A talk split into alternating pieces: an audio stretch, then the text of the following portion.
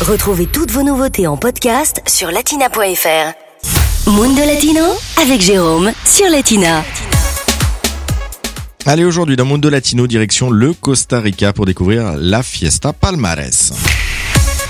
Les fêtes de fin d'année sont à peine terminées que le Costa Rica se prépare à rendre hommage à l'une de ses traditions les plus importantes, la Fiesta Palmares. Durant la deuxième semaine de janvier, c'est à Palmares, en effet, petite ville située entre Alajuela et San Ramon qu'il faut se rendre.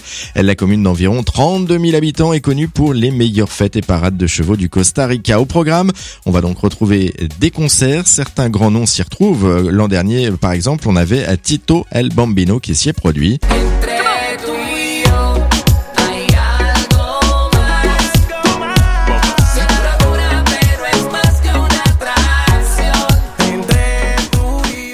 Autre nom sinon à s'y produire, on avait par exemple Becky G.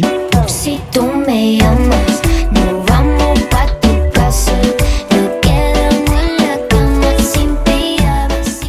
Sinon, vous aviez également euh, Manuel Turizo.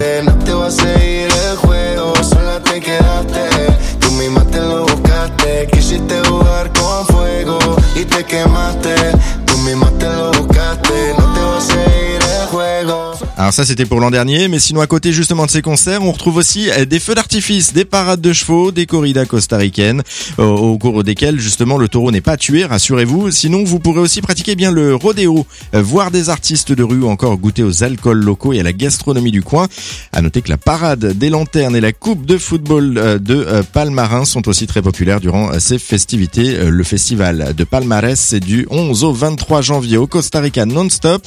Chaque année, plus d'un million de personnes se déplacent pour assister à cet événement. Latina Podcast, le meilleur de Latina en podcast sur latina.fr.